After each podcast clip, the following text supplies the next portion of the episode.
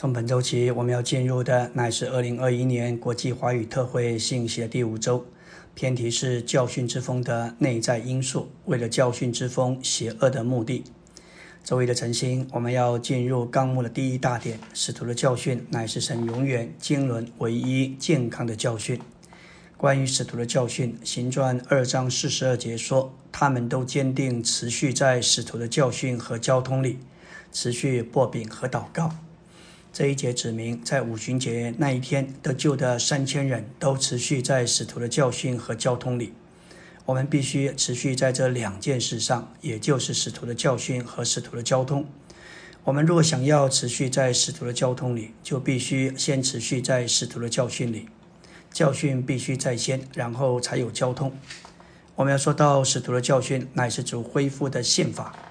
一个国家若是没有宪法，就无法有正确的政府。宪法管制一切的法律，所有的法律与宪法抵触者都是属于无效的，所以宪法被称为根本大法。美国的宪法甚至比美国总统更高。一个总统若是违反了宪法，他就不能再行使总统的职权。一个正确的国家必须是遵守宪法，并在宪法之下生活的人民。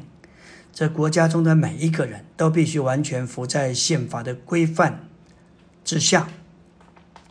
我们的宪法乃是使徒的教训。李立兄从一九六二年来到美国这个国家，并且开始禁止他在这里禁止侍奉。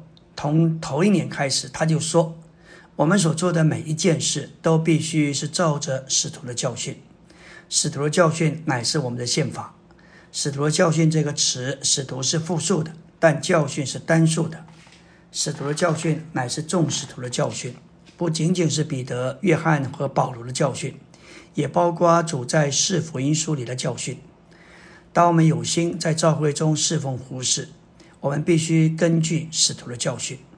在教会中，真正的领导表面看是教会中的长老，但这些长老所根据的乃是使徒的教训。使徒的教训乃是新约全部的教训，是神在子里向新约指明的说话。使徒的教训乃是神在新约中整个说话，整本新约乃是使徒的教训。在宇宙中有一件美妙的事，就是神的说话。宇宙中头一件美妙的事就是神自己。宇宙中若是没有神，那是何等的悲剧！然而。倘若有神，他却不说话，那我们就是何等的悲惨！但是感谢主，我们有神，我们也有神的说话。神说话了，今天神仍然在说话。神的说话有许多的项目。神在旧约，他是多份多方，借着众生言者向我们说话；而神在今天，在子里仍然向我们说话，在四福音书里。说话的耶稣乃是神的儿子，神的儿子就是神自己。因此，我们可以说，主耶稣的说话是神在为人的子里说，在四福音书里的说话。神的说话并没有停在四福音书里，从使徒行传到启示录，他也借着使徒们在士那灵的子里说话。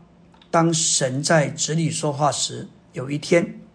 只告诉他的门徒，《约翰福音》十六章十二到十五节说：“我还有好些事要告诉你们，但现在你们担当不了，只等实际的灵来了，他要引导你们进入一切的实际，因为他不是从自己说的，乃是把他所听见的都说出来，并要把要来的事宣示于你们。”主耶稣似乎在说：“当实际的灵来了。”他要带你们进入一切的实际，但即使他自己也不会从自己说什么，他要从我有所领受，然后将他从我所领受的宣示于你们。这就是指明是福音书之后有神进一步的说话，在使徒行传，使徒保罗的十四封书信、雅各书、彼得的两封书信、约翰的三封书信，还有犹大书。和启示录里，神进一步的在说话，这一些全是神在指里的说话。首先，神的说话是在指的人位里；其次，神的说话是在那灵的人位里。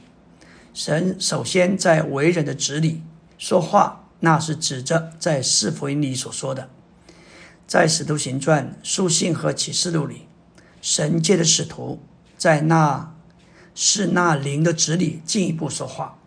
神在是那灵的子里说话，是借着几位的使徒，就是彼得。约翰、保罗、雅各和犹大，整本新约几乎是由这五个人说出来的。使徒的教训乃是新约经纶的唯一神圣启示，从神的成为肉体到新耶路撒冷的终极完成。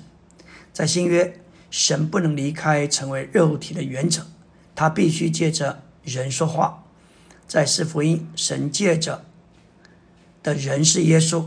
在以后的二十三卷书里，他借着使徒们，今天就是我们这一班人，神仍然在成为肉体的原则里继续说话。阿门。